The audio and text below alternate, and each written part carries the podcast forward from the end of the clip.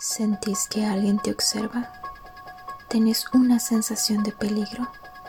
¿El corazón te palpita a mil por hora? No mires atrás.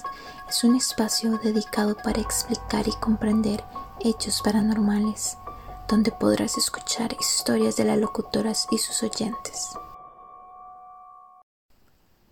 Buenas noches, ¿cómo están? Mi nombre es Laura, bienvenidos al podcast No mires atrás. Me acompañan mis compañeras Alexandra, Natasha y Junlen. En el capítulo de esta semana les traemos un tema muy interesante donde escucharán historias que se han experimentado sobre la parálisis del sueño y viajes astrales. Veremos qué es y qué causa este tipo de eventos. Entonces, iniciemos con Ale, contarnos tu historia.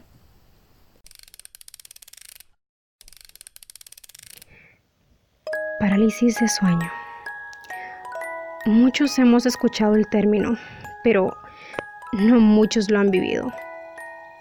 Y sinceramente yo considero a esas personas muy afortunadas y no se lo desearía ni siquiera a mi peor enemigo. Hoy me gustaría compartir mi historia con respecto a mis experiencias con este fenómeno que si bien tiene una explicación científica, sí, Muchos también lo asocian con lo siniestro y paranormal. Es así que me gustaría empezar con mi primera experiencia con este fenómeno y espero que lo disfruten.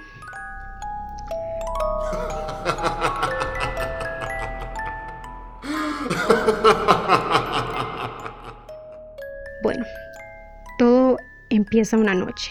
Llegué del colegio muy cansada a mi casa, lista para cerrar mis ojos y por fin dormir. Es lo que más ansiaba en ese momento. Cuando yo estaba lista para dormirme, me aseguré que la cortina de mi cuarto estuviera abierta y así podría entrar un poco de luz de la calle, puesto que la oscuridad absoluta nunca me ha gustado. Al pasar un par de minutos, sentí que mi mente ya estaba totalmente relajada y mi cuerpo, algo andaba mal, eso sí, mi cuerpo empezaba a sentirse pesado y comenzaba a escuchar unas voces muy vívidas. No sé si ustedes han escuchado el audio de un televisor o una radio. Es muy particular y es la mejor forma en la que puedo describir el sonido que había alrededor de mí. Eran como muchas personas alrededor y decían cosas que no entendía.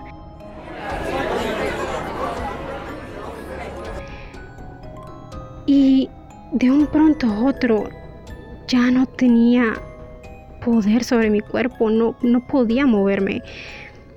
Mi cuerpo no le hacía caso a mi mente y sentía como alguien o algo estuviera sacándome el aire de mi pecho. No podía gritar y mucho menos respirar bien. Abrí los ojos, pues es lo único que pude hacer en ese momento, es el único control que tuve. Y la verdad es que fue mi peor error puesto que con la poca luz que estaba entrando a mi cuarto, pude ver una sombra negra en la esquina de mi habitación, de mi cuarto, y me asusté muchísimo. Yo seguía paralizada y esa sombra se movía lentamente hacia mí. Y justo cuando estaba a punto de llegar a mi cama, mi cuerpo reaccionó me pude mover y ya no había nada ahí. Esas voces, e, esa sombra ya no estaba. La verdad es que fue una de mis noches más tenebrosas que he vivido. Y pues el día siguiente me puse a investigar un poco y me di cuenta de que lo que había sufrido era algo llamado parálisis de sueño. Y bueno, como mencionaba al principio, Si bien existe una explicación lógica o científica, como les guste llamarlo a ustedes, muchos de nuestros ancestros lo asociaban con demonios que visitan a las personas en la noche y succionan esa energía de uno, de, nuestra alma. Bueno, para no hacer la historia tan larga, me di cuenta que lo mejor que uno puede hacer durante un episodio de estos es tratar de moverse. Pueden empezar con los dedos de los pies, con sus manos, pero lo que tienen que evitar es abrir los ojos. Sí, he tenido más experiencias. Incluso una vez tomando una siesta y ni siquiera fue en la noche, fue durante el día. Ay, no fue así, horrible, horrible. Pude ver como, no sé cómo escribirlo, como un monstruo. Estaba sonriendo de forma malévola. Y se movía de forma muy extraña, como una lagartija y venía hacia mí. Yo cerré mis ojos e intenté moverme con todas mis fuerzas.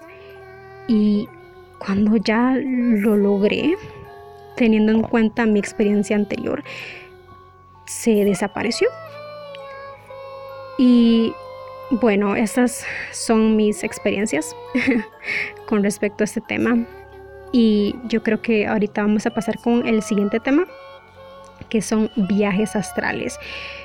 Este es un tema muy interesante y yo personalmente no he tenido uno, pero mi amiga Nat les tiene listo eh, una pequeña historia y tiene que ver con los sueños, terrores nocturnos y lo paranormal, que puede incluso llegar a ser muy tenebroso. Entonces eh, les cedo la palabra a Nat. Hoy les hablaré de mi experiencia con los viajes astrales. Para empezar, lo que se supone que pasa de raíz en este tipo de viajes es que nosotros tenemos un cordón de plata, el cual se rompe al hacer este tipo de viajes, ya que es lo que nos une con nuestro cuerpo físico y al romperlo es cuando podemos desplazar nuestra alma. Ahora bien, la primera vez que me pasó esto fue de manera inconsciente. Había sido un día relajado para mí, cosa que es muy difícil ya que tengo una vida muy ajetreada. Siempre paso como con muchísimas cosas en mi mente, entonces como que no es como que pase tranquila todo el tiempo. Siempre estoy eh, con muchas cosas.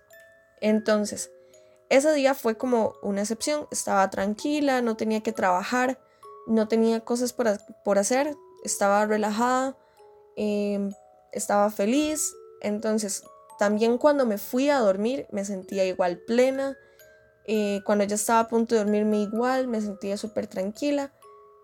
Cuando ya me dormí, sentí de la nada como que si mi cuerpo estuviera levitando. Estaba tan tranquila, tan plena, que sentí como que mi cuerpo se relajó tanto que, se, que el alma se desprendió de mi cuerpo. Eso fue lo que sentí en ese momento. Y no fue algo que me imaginé, fue algo que pasó. Yo vi mi cuerpo desde arriba. Fue algo tan impactante y me asusté tanto que luego mi alma volvió de golpe a mi cuerpo.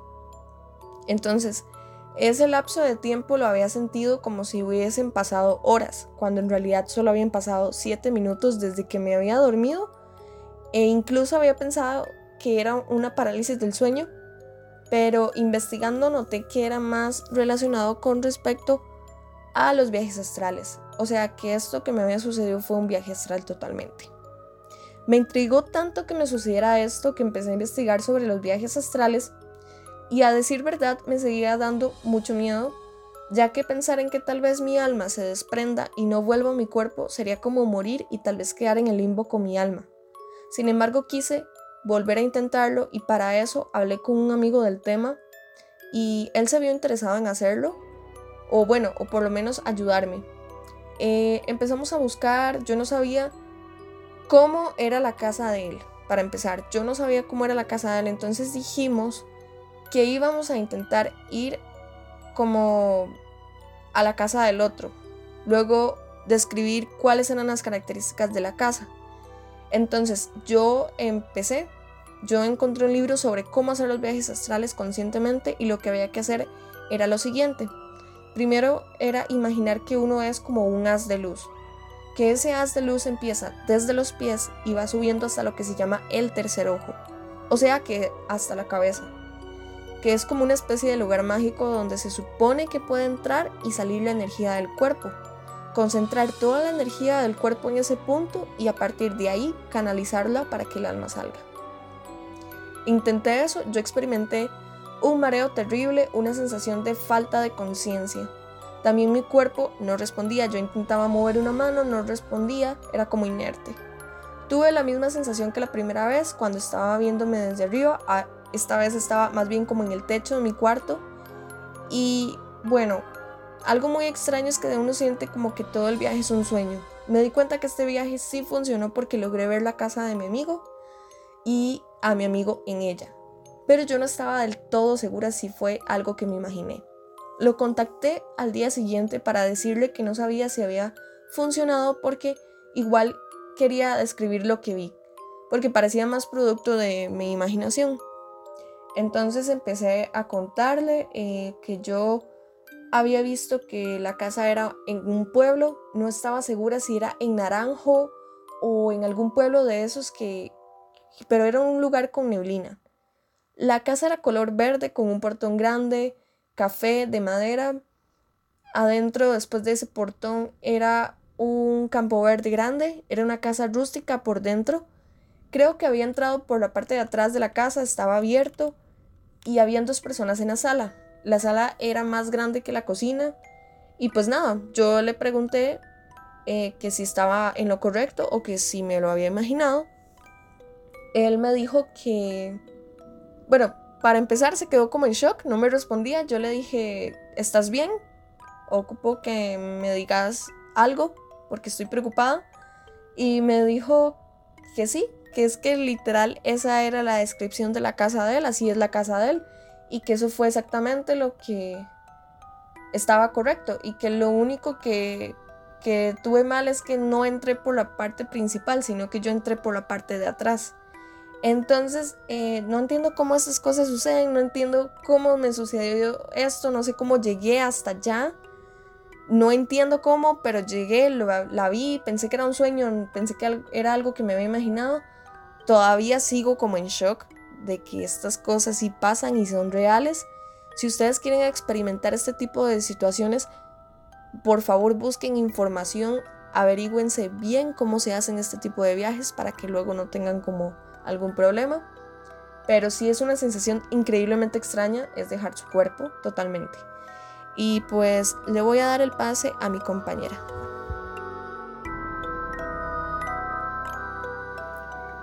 ¿Han escuchado de magia negra, magia blanca, vudú, hechizos, maldiciones, pero ¿qué tiene que ver una con la otra? Brujería, una palabra que a muchos nos pone la piel de gallina cuando lo escuchamos.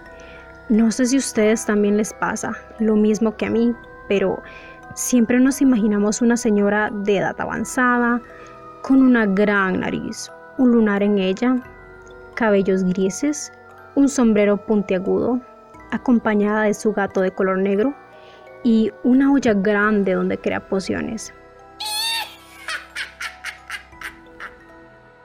Pero, ¿qué les parecería si les dijera que esto va más allá de eso?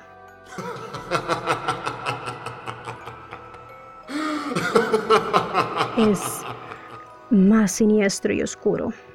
Bueno, en nuestro siguiente podcast vamos a hablar sobre símbolos, objetos embrujados que pueden llegar a hacer daño a cualquier persona que sea fichado por una bruja, su cultura y religión relacionada a esta práctica, que muchos consideran mágico o inexplicable.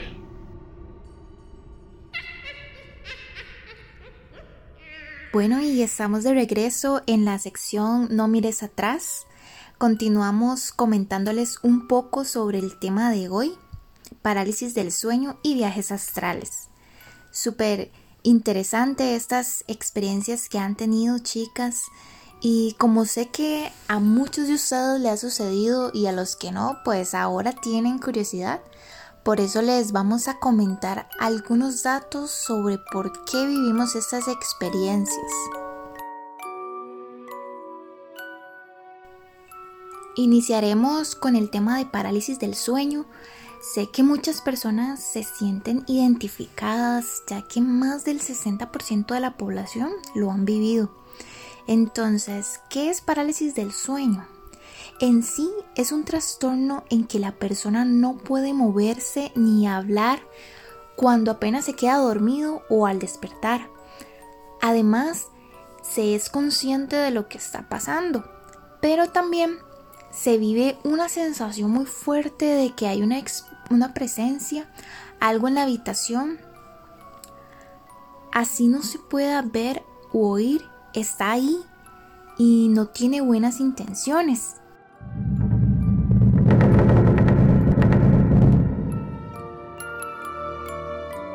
Piensas que tal vez quiere hacerte daño. Si nos vamos al tema espiritual, durante el sueño se dice que es cuando las personas están más desprotegidas, lo que las hace vulnerables a los ataques de entidades negativas. Como les decía, la persona está consciente y su cuerpo no reacciona, lo que significaría que sería víctima de seres malvados. Por eso, si tenemos a alguien cerca, es bueno intentar pedir ayuda para que estos entes espirituales no nos roben nuestra energía. Les cuento que a pesar de que no se pueden controlar estos acontecimientos, sí se pueden intentar disminuirlos. Pero ¿cómo? Bueno, realmente no es complicado. La clave está en el descanso. Les digo esto porque el estrés es una situación que comúnmente desencadena la parálisis del sueño y también es cuando los entes espirituales aprovechan para poder formar estas situaciones. Entonces, en caso de que usted llegue a presentar una parálisis del sueño, la recomendación es que mantenga la calma. Respire lento y profundo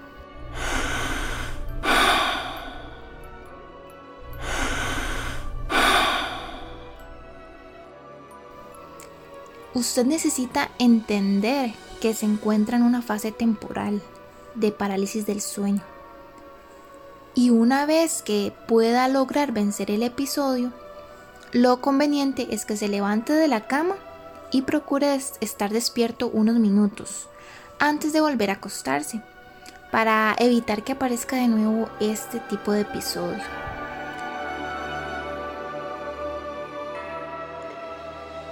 Sí, muchísimas gracias, Lau. La verdad es que eh, vos tenés toda la razón. Me parece que es sumamente tenebroso vivir esta experiencia. Si bien tenemos la tecnología ya para asegurarnos que es algo completamente normal, que puede ser causado por estrés, ansiedad, por, por periodos incluso de depresión. Las personas en la Edad Media lo asociaban a demonios. De hecho, si se ponen a investigar un poco, hay varias pinturas medievales donde se puede ver interpretado a un demonio encima de las personas. Y este demonio, o estos demonios más bien, les llamaban sucubos e incubos, que llegaban a, bueno, hay bastantes interpretaciones a esto. Muchos decían que daban pesadillas, otros sueños sexuales, etc. Pero el parálisis de sueños eh, se le asocia a estos dos demonios. Ahora, eh, personalmente, para mí eh, solamente me pasó una vez en el que no pude respirar, donde yo sentía que alguien estaba encima mío y esa fue la primera vez que tuve parálisis de sueño. Después de ahí, eh, es, muy interesante porque después de la primera vez, eh, vos te vas a dar cuenta de cuándo te va a dar parálisis de sueño. Entonces, uno se da cuenta que le va a dar parálisis de sueño cuando uno siente que el cuerpo se siente más pesado, que dependiendo de las personas, porque todos eh, experimentan diferente este fenómeno, pero algunas personas incluso sienten que el pecho se les comienza a cerrar y por lo menos a mí yo comienzo a escuchar como voces, como, como si hubieran personas cerca de mí. Entonces ya cuando comienzo a tener esos primeros síntomas, estoy a tiempo aún de poder moverme y evitar tener un parálisis de sueño. Entonces, eh, quisiera conocer como las experiencias de nuestros oyentes, de las personas que nos están escuchando y saber si ustedes también eh, logran detectar esto antes de que les suceda. Es bastante interesante y, y bueno, yo creo que esto también va ligado con los viajes astrales que, bueno, me gustaría conocer un poquito de la experiencia o la investigación que hizo Jun.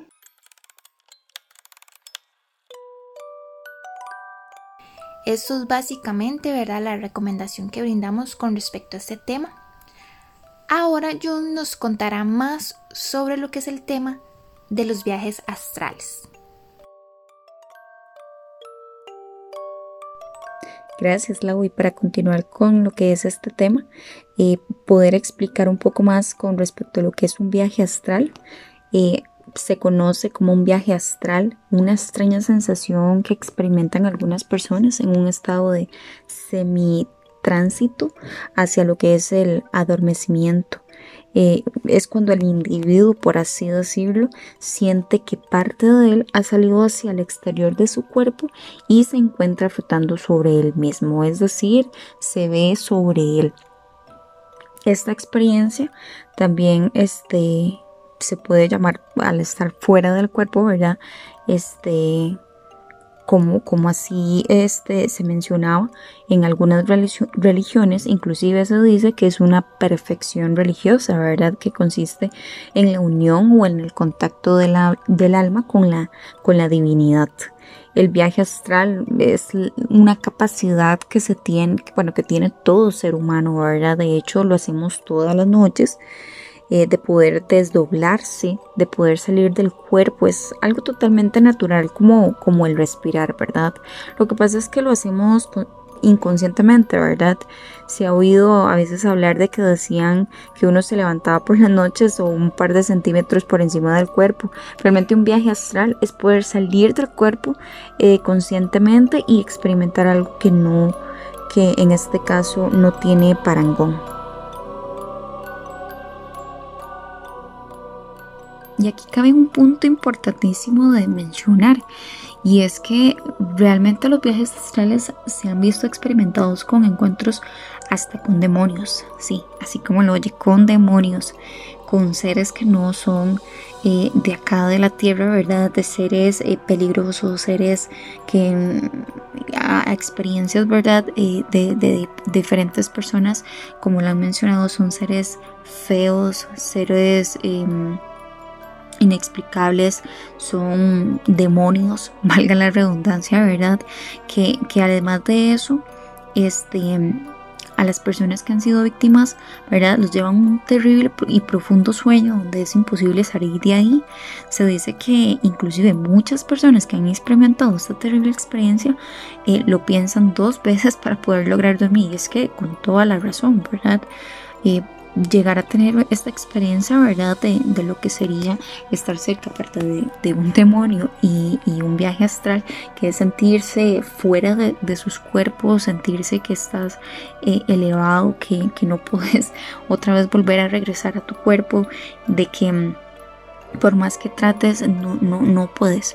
y había comentado con varias personas, ¿verdad? Eh, con respecto a este tema de lo que son los viajes astrales y muchos me mencionaban eh, varias eh, situaciones que, que, realmente coincidían y es que les comento situaciones como de que no pueden respirar como de que quieren gritar y no poder ¿verdad? No sé si en algún momento han podido experimentar esta situación de que usted quiere gritar y no puede, siente que nadie lo escucha, eh, quiere despertarse, pero no puede despertarse, ¿verdad?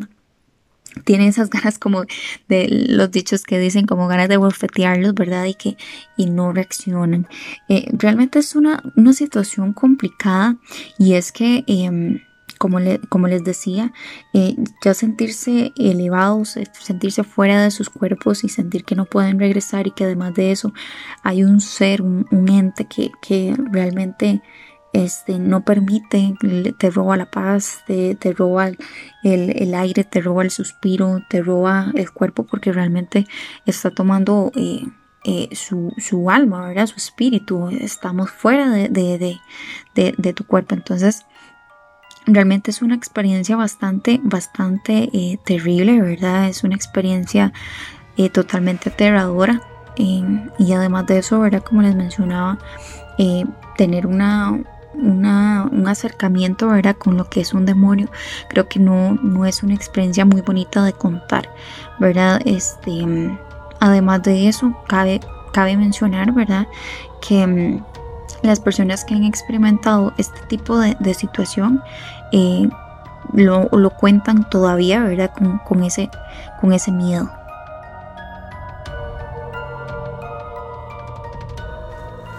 Los seres elementales o fíricos son criaturas que se dice viven ligados a los elementos. El fuego, el agua, el viento y la tierra son una imagen grotesca del ser humano como el ser humano es una imagen grotesca de Dios. Estos seres carecen de alma, viven por siglos y todos ellos son herejes. No son ni animales ni seres humanos, ni tampoco fantasmas. Por eso los llaman la tercera raza o los otros, pues no pertenecen al reino de los vivos ni al feudo de los espíritus. Ellos habitan el plano astral y nosotros el plano físico. Se dice que solo los niños pequeños y los animales pueden verlos, pues los adultos que ya son muy del mundo y sus problemas no tienen un nivel de conciencia suficiente para percibirlos. Son muy pocos los adultos que han visto a estos seres. Nos referimos a los famosos duendes,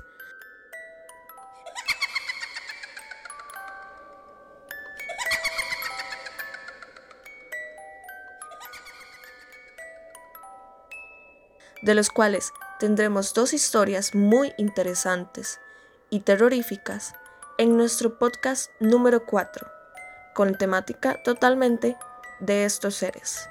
Ahora, mi compañera Jung nos hablará de las recomendaciones de la semana.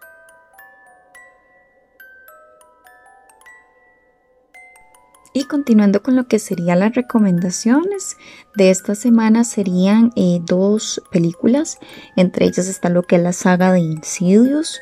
Eh, hay cuatro películas eh, de la saga de Insidious. Em, esta trata más o menos, bueno, las historias realmente se centran en una pareja cuyo hijo entra inexplicablemente en un estado de coma y se convierte en un recipiente, por así decirlo, para fantasmas.